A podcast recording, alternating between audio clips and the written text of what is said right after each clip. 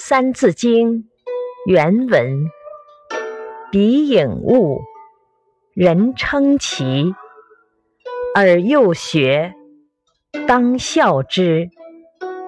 解释：他们两个人的聪明和才智，在当时很受人们的赞赏和称奇。